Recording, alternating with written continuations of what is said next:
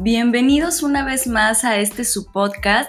En esta ocasión vamos a continuar con el tema del feminismo, para el cual me acompaña Elisa Zúñiga, y vamos a tocar temas relacionados con el feminismo en México, qué es lo que pasa con este movimiento, cuántos tipos de feminismos hay y todos los términos relacionados con el movimiento. Espero que disfruten muchísimo este episodio y que todas sus dudas por favor las externen a través de mis redes sociales en arroba Natalia Galo Instagram o Natalia Galo en Facebook.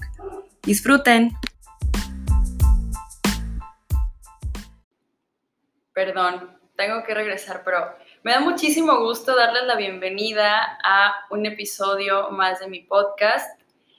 El día de hoy les quiero compartir un tema que en lo personal eh, pues me gustaría seguir escarbando y abordando para fines educativos, ¿no? Como sociedad y esta vez me acompaña la misma Elisa de la vez pasada. Elisa Zúñiga nos va a hablar ahora acerca del feminismo en México, cómo funciona, eh, cuáles son eh, las, las, bases del feminismo en México y todo el tipo de, de, situaciones políticas y conductuales que pueden girar alrededor del tema aquí en nuestro país. Así que pues muchísimas gracias Elisa otra vez por estar aquí con nosotros. No, al contrario, un gusto.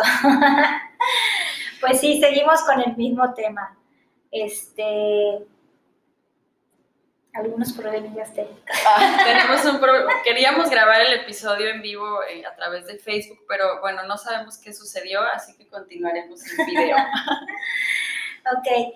Eh, bueno, pues sí, ¿no? Que eh, vamos a abordar la vez pasada, les expliqué un poquito sobre el feminismo, pero más desde el lado europeo. Entonces, pues evidentemente dirán, ¿y en México qué pasó? O sea, íbamos al mismo ritmo, ¿qué pasó? Pasamos las mismas etapas, ¿no? Entonces, pues bueno, hoy vamos a abordar un poquito más los inicios del feminismo en México y para entrar bien en materia vamos a retomar, ¿no? Eh, hay quienes dicen que han habido cuatro olas, que la cuarta es la que estamos viviendo ahorita y hay quienes no reconocen como la cuarta ola y dicen que es la continuación de la tercera ola. ¿No? Eso ya son cuestiones académicas de quienes van diciendo sí, no. Claro. Pero bueno, la primera ola, ola del feminismo, recordamos que fue el feminismo de la igualdad, porque como mujeres dijimos existimos y queremos los mismos derechos. En la segunda ola dijimos, bueno, ok, sí, gracias, gracias, ya nos reconocieron nuestra existencia y algunos derechos, pero resulta que no somos iguales. Claro. No, hay algo que las mujeres hacemos y los hombres no, y queremos tener ese reconocimiento, ¿no? Y viene mucho la, la línea de la división sexual del trabajo, que es esta idea de que los hombres salían y eran los proveedores a trabajar y las mujeres se quedaban en casa y eran las que cuidaban este, lo que se conoce como labores de cuidado. Cuidaban la casa, cuidaban los hijos, todo, todo ese ambiente de hogar recaía en los, en los brazos, en los hombros, en el cuerpo de la, de la mujer. Entonces, pues este trabajo pues muchas veces no era reconocido. ¿no? A la fecha el trabajo doméstico no es bien remunerado. No tenemos una historia de una falta de legislación en cuanto al trabajo doméstico, por ejemplo. Incluso nos podemos ir, ahí podemos ver un poco cómo es este patriarcado que hablábamos la vez pasada.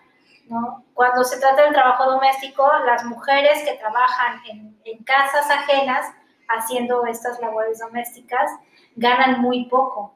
Pero las empresas que contratan a personas para hacer trabajos domésticos contratan más a hombres que a mujeres y les pagan más.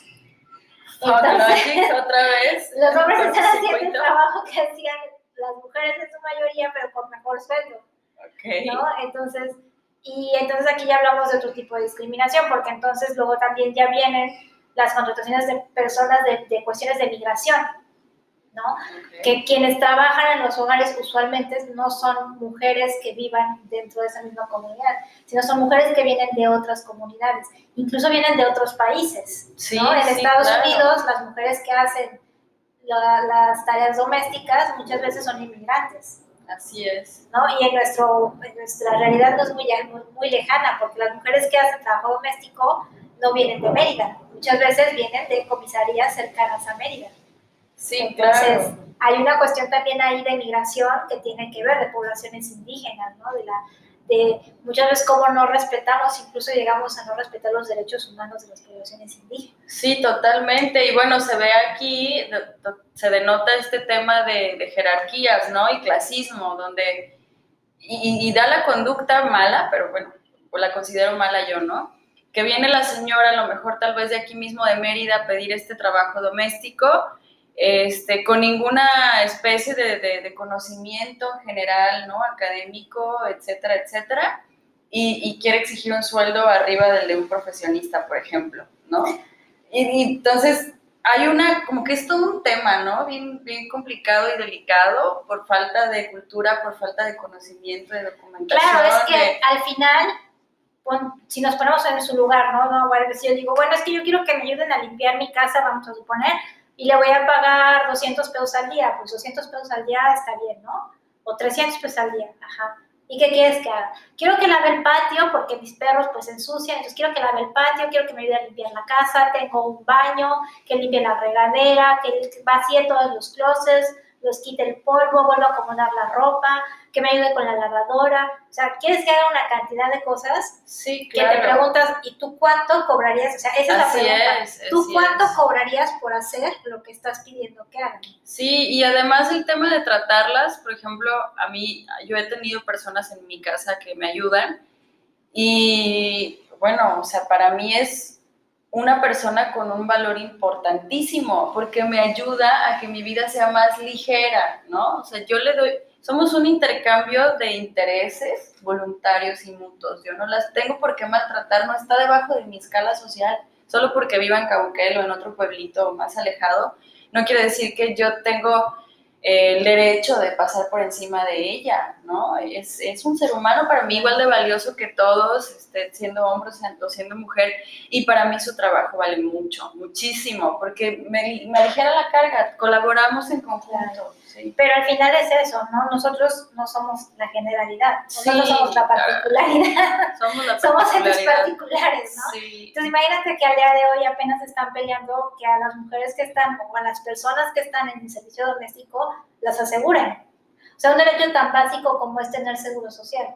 Y todavía no es obligatorio. Entonces, e, en esa, en esa lucha estamos, ¿no? Entonces, bueno, eso eh, lo tocábamos precisamente porque la segunda ola pues trata esta, eh, es el feminismo de la diferencia. Entonces, si hacemos cosas diferentes y somos diferentes, pero merecemos la misma oportunidad, ¿no? Nos, aunque nos enfoquemos, tanto valor tiene, ¿no? El, la mujer que se queda en su casa cuidando, planchando, limpiando, cocinando, educando a los hijos, como la mujer que quiere salir a trabajar en el, en el ámbito profesional o el hombre que trabaja en el ámbito profesional. Hay unos estudios que te dicen, por ejemplo, que no son muy tomados en cuenta, que la revolución industrial no hubiera tenido el éxito que tuvo si no hubiera sido por las mujeres que se quedaron en sus casas aguantando todo ese peso. Porque imagínate que hubieran tenido que pagar por cuidar a los hijos, por planchar, por cocinar, cuando los hombres tenían una jornada de más de 8 o 12 horas. De, esclavitud. Exactamente. Entonces fueron las mujeres las que con su trabajo nivelaron la balanza. Sí, fueron un soporte. Exactamente. Pero no es reconocido. Al final no tiene ese valor y ese reconocimiento a nivel general. Yo no digo que tú no las reconozcas o que a lo mejor quien nos esté escuchando diga, no, yo sí reconozco el valor de las mujeres que hacen en su casa. Ok, qué bueno, pero no es la generalidad todavía. Sí, yo creo que aquí voy a hacer este paréntesis para, para ustedes que nos escuchan en el podcast. Estamos hablando de generalidades, ¿eh? Yo, yo sé que que me escuchan, muchas personas eh, que piensan a lo mejor igual que yo, parecido, o que ya están en un nivel vibracional y de pensamiento superior, y en la quinta dimensión, unos de habitando y todo, la cuarta vertical, no sé en qué dimensión, pero, pero bueno, estamos hablando de las generalidades y sobre todo de las generalidades que nos limitan a seguir creciendo como raza, como, como género también, ¿no? Sí, entonces pues bueno, entonces con esta segunda ola pues surgen muchos conceptos eh, nuevos y diferentes, ¿no? Te decía yo, la división sexual del trabajo, hablar sobre la propia sexualidad de la mujer, el control de la natalidad. Entonces, en esta época es cuando surgen también los estudios de género, ¿no? Que dicen, bueno, vamos a analizar por qué es, qué es lo que pasa, por ejemplo, con las mujeres qué es lo que viven, qué es lo que piensan, qué les, qué les acontece, tanto en sus trabajos como en sus casas, como en sus relaciones familiares. Entonces, estos estudios de género lo que nos permiten es tener una idea como más objetiva sobre lo que, lo que está pasando en el mundo, ¿no? Las grandes organizaciones, podemos mencionar, por ejemplo, la ONU, ¿no? Tiene como base estos estudios de género para decir, oye, ¿sabes qué? Existen brechas de desigualdad y estas brechas de desigualdad están, por ejemplo, en el trabajo. Las mujeres ganan N cantidad de veces menos que los hombres a nivel mundial. ¿Sí? Y no, regresando a lo que decías, no, no me digan que, no, pero yo tengo una amiga que gana más que todos mis amigos. Bueno, qué buena onda por la amiga, excelente, pero la generalidad no es así. Así es. ¿no? Entonces, existen brechas en el ámbito laboral, existen, existen brechas en el ámbito estudiantil, En el ámbito familiar, en todo. Entonces, no, en, en el ámbito deportivo, por ejemplo, el reconocimiento que se le da a las mujeres deportistas. Entonces, eh, sí, es un, sí van surgiendo como nuevos conceptos y hay una base teórica en los estudios de género que te dicen qué está pasando, ¿no? Echan mano de la antropología, de la sociología, ¿no? De la psicología. Y entonces empiezan a entenderse y empezamos a tener un nuevo panorama desde el punto de vista de las mujeres, que eso es muy interesante. Bien padre, claro, porque es conocer un universo diferente al masculino, que Exactamente. no es menos importante ni más, Claro. es diferente. ¿no? Exactamente.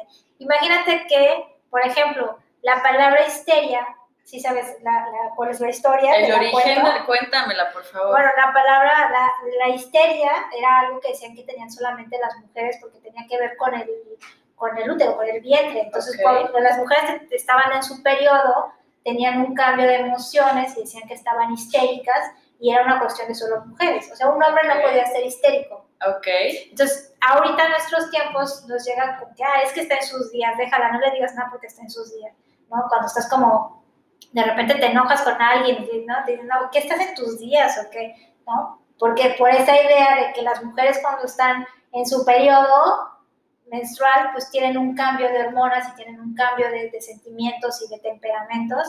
Entonces, eso, los médicos, hombres que lo estudiaron, decidieron que eso era histeria ok, y entonces estábamos histéricas. ok. Ese era Como condición natural oficial. de la mujer es que es histérica. Histérica, ok. Y entonces el problema de esta situación que fue dictaminada por hombres es que entonces todo entraba dentro de esta histeria. Y entonces cuando tú ibas al médico y decías, no, es que me duele la cabeza, es que me siento mal, no sé qué, ah, pero estás en tus días y ya es normal, aguanta. Es parte de- de- del paquete de ser mujer. ¿no? Y entonces hubo muchas cuestiones que no se estudiaron, porque claro, a ellos no les pasa, Y se no minimizaban, viven. por supuesto, se minimizaban, desde luego. Exactamente. Sí. Entonces, hay una enfermedad, por ejemplo, que es la endometriosis, que pues cuando tengas alguna experta en medicina ya te lo voy a poder explicar mejor, pero es una, una enfermedad relacionada precisamente con el, con el útero y con el periodo, y es muy doloroso, y tumba a las mujeres, literalmente son mujeres que no se pueden levantar, Ujú. tienen unos dolores muy fuertes, y el problema es que se tardan años en diagnosticarlas, porque les dicen, es que me duele, es que me ay, es normal, ay, es que es medio exagerada cuando está en sus días, y lo minimizan, y entonces por eso no las diagnostican. Déjame cuento hasta 10, espérame, por favor, porque... Entonces, por eso es tan importante tener esta otra mirada desde las mujeres, para las mujeres y para la cuestión en general, porque definitivamente, lo decíamos en, en- en el- en la versión anterior, si pensamos diferente entre mujeres, ¿cómo no vamos a pensar diferente que los hombres? Claro, ¿no? O sea, cada persona es un individuo y tiene un contexto y una historia que te van a permitir ir por la vida de diferentes maneras y racionalizar de diferentes maneras. claro. Entonces, bueno, esa era la, la, la, la ola, la segunda ola del feminismo, ¿no? El De feminismo de la... Diferenciación. Exacto. Ok. Y la tercera ola, ¿no? Que ahora hay esta diferencia académica que dice, no, todavía seguimos en la tercera o ya estamos en la cuarta. Bueno, la tercera ola se refiere más bien a la globalización. Ok. Sí, a decir, bueno, pues al final no solo somos este, mujeres, sino también a lo mejor hay mujeres afro- africanas, afrodescendientes, mujeres eh, de comunidades indígenas, y ellas también tienen otras necesidades. O sea, si nosotros creemos que queremos luchar por, como mujeres, por, no sé, la igualdad del salario, hija, hay mujeres que están luchando porque las dejen estudiar. ¿no? Entonces, esta, No, esta a ver, hay mujeres y, y hombres y niños que tienen, están luchando por tener agua. O Exacto. sea, necesidades que para nosotros son menesteres, todavía se están, se están luchando por eso, ¿no? Entonces hay que ser empáticos y entender que los contextos culturales alrededor del mundo son muy variados, porque vamos a partir de esta palabra otra vez diferentes. Somos Claro. diferentes, todo lo que existe es diferente, la diversidad es lo que hace rico este juego de la vida, ¿no? Esta y hay una palabra en especial que se llama interseccionalidad. Muy interesante, claro. La que aplicó este término en las teorías de género fue Kimberly Cren- Crenshaw. Ok. Sí, mi pronunciación está Kimberly correcta. Crenshaw. Exactamente. ella fue una afroamericana y precisamente ella defendía eso y decía, yo no solo soy mujer, sino soy mujer y soy negra, soy afroamericana. Y sufro Y soy, discriminación. exactamente, entonces ya no solamente soy discriminada por ser mujer, sino por ser mujer y y ser además, negra. claro, ¿no? Y además a lo mejor el nivel de estudios. Porque si estoy gorda, porque si estoy fea, porque coño, o sea, ya basta, por favor, necesitamos empezar a amarnos como somos. Exactamente, entonces precisamente ella defendía este concepto de la interseccionalidad y queda muy bien con el concepto de la globalización, porque al final no somos solo una cosa, sino somos, nos forman muchas cosas a cada uno de nosotros. O sea, yo te puedo decir, si me dices quién eres, bueno, yo soy una mujer, soy mexicana, soy joven, soy deportista, soy feminista, soy hija, ¿no? Entonces, todas esas, esas características forman la persona que yo soy hoy. Entonces, si me quitas una de esas características, no sería yo la persona que soy hoy. Claro, ¿no? Entonces, por eso me parece muy importante rescatar es, este concepto de la interseccionalidad.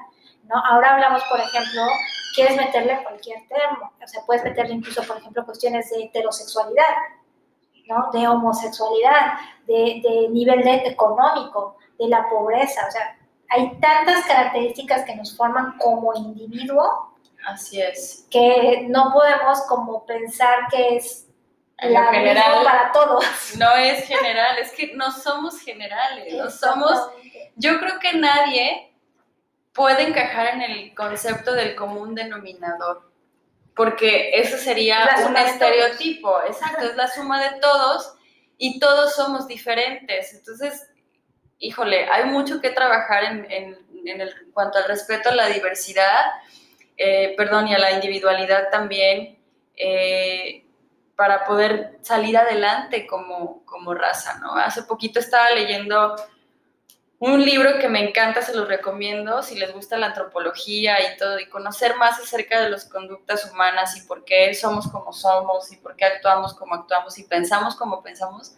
Este libro se llama Move Up, es de un gran amigo mío, Andrés Roemer, es embajador de la buena voluntad de la UNESCO y lo escribe junto con Rafael Clotaire, un gran antropólogo también. Se los recomiendo muchísimo, les va a ayudar a entender un poco más de manera global el concepto del que me acaba de hablar Elisa, y de la interseccionalidad y de cómo pensamos y todo, para que puedan en- tener más bases y más, este, documentarse más acerca de, de estos temas de humanidades y de por qué somos como somos y, y podamos vivir realmente más felices en nuestras individualidades. Claro, ¿no? O sea, al final la suma de los individuos hace el todo. Así es. Entonces, pues tenemos, por ejemplo, tenemos datos que nos respaldan en esto. Entonces, por ejemplo, eh, decíamos hace rato, las mujeres ganan, la ONU nos dice que las mujeres ganan entre el 60 y el 70% menos que los hombres a nivel mundial, que tenemos menos acceso a buenos puestos de trabajo, ¿no? que tenemos menos acceso al nivel educativo. O sea, por ejemplo, a nivel, nivel primaria y secundaria hay muchísimas mujeres, muchísimas, más mujeres que hombres estudiando Sí, aquí en México. Pero cuando pasan a la preparatoria, empiezan a ver la deserción. Ujú.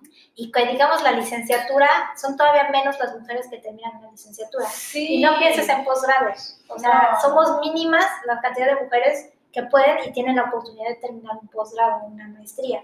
Y esto es algo tan sencillo y que se puede atacar y que es un trabajo colosal porque tiene que ver, por ejemplo, con una de las fuentes más básicas, es el embarazo en adolescentes. Totalmente, iba para allá, totalmente iba para allá. Entonces, las, las chicas, las niñas que quedan embarazadas, jóvenes, pues muchas veces dejan de estudiar. Sí, total. Los hombres también dejan de estudiar probablemente porque tienen que entrar a trabajar y cumplir con el rol de proveedor. La diferencia es que los hombres al final regresan y recuperan y terminan los estudios y las mujeres ya no lo hacen. Sí, por, por muchas cuestiones culturales principalmente yo creo, pero en mi caso voy a compartir aquí, voy a sacar mis trapitos. Ya saben, los que me escuchan ya saben cómo soy y yo les cuento mi vida que tiene. Entonces, yo fui madre joven, madre soltera a los, a los 17 años, y sí, desde luego que abandoné mis estudios y, y, creía, ¿no? En aquella época, hace muchos años atrás, que es cierto que ya no voy a poder salir adelante, porque ya tengo un hijo, ya se me jodió la vida, ya no voy a poder. Y aparte soy mujer. Y, aparte, y bueno, me enfrenté a N cantidad de situaciones de que, adversas que yo decía, ¿por qué está pasando esto? ¿no? Desde las entrevistas laborales, ¿tienes hijos? Sí, claro. Sí tengo. No estás contratado, o sea, en automático no. Pero además funciona al revés. Sí. Porque a los hombres, cuando les preguntan, ¿tienes hijos? Y dicen sí, los contratan, porque significa que es un hombre que tiene una responsabilidad y no va a dejar mal el trabajo. Exacto. En cambio, las mujeres no, porque vas a faltar al trabajo por cuidar a los Y sabes qué, se me hace bien chistoso este sistema patriarcal, es que es como una broma para mí, de veras. Tiene tantas contradicciones como, por ejemplo, esta, de la que acabas de poner de ejemplo, ¿no? Para los hombres funciona al revés y para las mujeres no te contratan porque tienes un hijo al cual vas a dejar porque lo tienes que cuidar Adivinen quién puso esa regla, el sistema patriarcal. El sistema patriarcal los puso a las mujeres a cuidar a los hijos en la casa y luego no los contratan por la misma regla. O sea, no, es como una broma esto. Claro, y al final, pues te digo, o sea, sobre todo yo lo que recupero mucho es que no soy yo diciéndolo a Elisa Zúñiga, no. no. O sea, tenemos instituciones internacionales como por ejemplo la ONU, que te dice, es que si le dieran a la mujer la igualdad, como país tendrían más mujeres trabajando, entonces tendrían más ingresos, entonces habría una redistribución. Un movimiento hacia adelante. en la toda la sociedad estaría mejor si las mujeres tienen el mismo acceso a los puestos laborales y con, en la misma condición. Claro. Porque sí, te va a decir, sí, pero ya las mujeres trabajan, sí, pero pues los otros no son los mismos. Espérate, y además criaríamos adultos, bueno, personas más independientes también, porque este sistema patriarcal o, este, voy a dejar de lado ahorita esa palabra, la vamos a escrudiñar más adelante, pero eh, este, esta manera de, este estereotipo de la mamá ideal o de lo que debería de ser una mamá perfecta, una mujer perfecta, dice que tiene que estar en su casa, bien vestida y dispuesta siempre para todo lo que se ofrezca, porque no se puede enfermar, no puede decir mi alma, ¿no? Porque hay niños y tiene que darles de comer y viene el esposo y todo. Y entonces esto emocionalmente es exacto, la mamá negada, crea hijos codependientes. Y, y, ninguna persona codependiente es autosustentable. Y entonces eso ya nos dio la torre como raza, como ya no podemos avanzar, hay que cambiar, ¿no? O sea, creo que hay muchas cosas que están tornándose muy interesante podríamos ahondar y hay demasiados caminos por donde podemos irnos, pero bueno, vamos a regresar Entonces, bueno, si tomamos todo esto y lo pasamos al contexto de nuestro país, en México, pues también tenemos que tener en cuenta que las mexicanas y en especial las yucatecas han sido mujeres feministas de historia, ¿no? Tenemos, por ejemplo, que Elvia Carrillo Puerto, fue una de las primeras feministas, mujeres conocidas y activistas. Entonces, ella siempre estuvo a favor del voto de la mujer y de que eligieran a las mujeres. Ella es una de las primeras, ella fue de las primeras mujeres electas en México y fue precisamente en Yucatán. Ella fue electa diputada local. Oye, y esta mujer de la que me hablas, eh, digo, voy a mencionar esto también porque es parte de, la historia de México, ¿no? Lamentablemente, pero ella abordó algún tema o, propuso alguna iniciativa para definir el, feminicidio, por ejemplo. Porque es un fenómeno que está ocurriendo, ocurre en todos los, los lugares del mundo, pero México se ha vuelto, bueno, casi saca la bandera de México junto con una que dice feminicidio también. Sí, que es un poco de pena en este tema, ¿no? Sí, La realidad es que no solo es México, son países latinoamericanos los latinoamericanos en general, de feminicidios. Y no, definitivamente en esa época no. como vimos la vez pasada, ¿no? O sea, fueron como ciclos, diferentes momentos del ciclo. Al principio pues pedían el voto, pedían, este, aparte de Elvia Carrillo Puerto, otra de las mujeres fue Emilia Galindo, que pedía más bien cuestiones sobre derechos de la sexualidad sobre las mujeres, control de natalidad. Y ya es más reciente, precisamente, cuando tenemos otro tipo de temáticas y descubrimos o nos damos cuenta que a las mujeres nos están matando, y que el gobierno y el Estado no están cumpliendo con sus obligaciones en la protección hacia las mujeres, que surge este, este término de feminicidio y es este, Marcela Lagarde, es la que es una jurista, que es la que pone como el nombre como tal y lo sustenta dentro de la ley.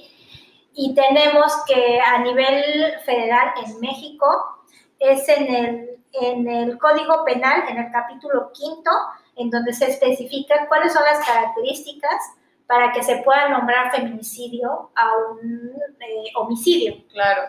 Me gustaría que cerráramos el, este episodio con esas características, porque nos quedan cinco minutos para terminar y yo creo que, bueno, estos temas nos dan y es que hay mucha tela de dónde cortar, pero cuéntanos, Elisa, ¿cuáles son esas características de, de feminicidios? Porque luego existen hombres y mujeres que no lo entienden y que luego es como el típico pleito de, es que a ver, solo se dice feminicidio cuando un hombre mata a una mujer, pero no cuando una mujer mata a otra mujer. Y no, chicos, vamos a, yo creo que puntualizar esto para entenderlo bien. Al final, para que pues, nosotros podamos hablar de un feminicidio, significa que ya hubo una sentencia y en la sentencia se, se decreta o se declara que fue un feminicidio, ¿no? Entonces no es algo que muchas veces vemos en la prensa, ah, feminicidio, no sé qué, pues no, está mal porque en realidad no hay un juez que ya dictó una sentencia y que en la sentencia está que es un feminicidio. Claro, es que hay mucha desinformación en el término, en el uso del término. Ahí yo creo que hay muchos, muchos usos mal empleados. Entonces, para que pueda ser feminicidio, tienes que tener una de siete, de siete características o circunstancias. Una es que haya violencia sexual. Otra puede ser que existan lesiones que demuestren o que hagan notar cierto menosprecio o desprecio hacia la mujer. Otra es que haya habido violencia previa. En México en especial, la mayoría de los feminicidios es dentro de una pareja. Entonces, ya fue un ciclo de violencia que se empezó a gestar desde mucho tiempo atrás. Exactamente. Otra característica es que evidentemente puede haber una relación de pareja o una relación parental. ¿Sí? Puede ser el padre o el hermano o evidentemente la pareja o expareja quien realiza la, la acción. Claro. Que haya sido en algún momento privada de su libertad, que haya estado incomunicada. Eso es otra característica que puede ser tomado. Y que el cuerpo sea exhibido. Ya. Sí, entonces muchas veces cuando vemos, ah, apareció el cuerpo de una mujer a la mitad de la carretera, esa es una de las características del feminicidio. Y para que sea feminicidio no tienen que ser todas. Es una de esas características. Ok, eso es muy importante saberlo. Exactamente. Está tanto en el ámbito nacional como en el ámbito local. O sea, en Yucatán como tal también hay legislación al respecto. Entonces, es importante tenerlo en cuenta, ¿no? Y sobre todo, tener en cuenta eso, que para que lo podamos nombrar como feminicidio, pues para bien o para mal, hasta ahorita tiene que estar en una sentencia. Entonces puede haber muchos casos que estén bajo expedientes y que los estén investigando con protocolos de feminicidio, pero para que sean feminicidios tiene que haber la sentencia. De acuerdo. Oye, pues yo creo que con estos, con estos conceptos nos despedimos de este episodio. Espero que les haya gustado muchísimo. Muchas gracias, Elisa, por estar conmigo nuevamente compartiendo este tema tan, tan diverso, tan rico, tan nutritivo y tan interesante, además que nos, nos aporta mucho a todos. Em, pues nada, espero les haya gustado a todos ustedes que nos escuchan y nos vemos la próxima semana en un episodio más de este podcast. Les mando un gran beso.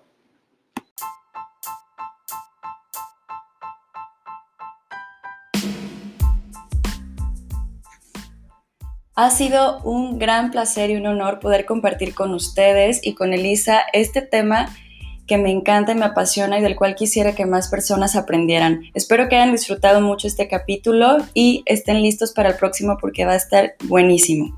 Chao.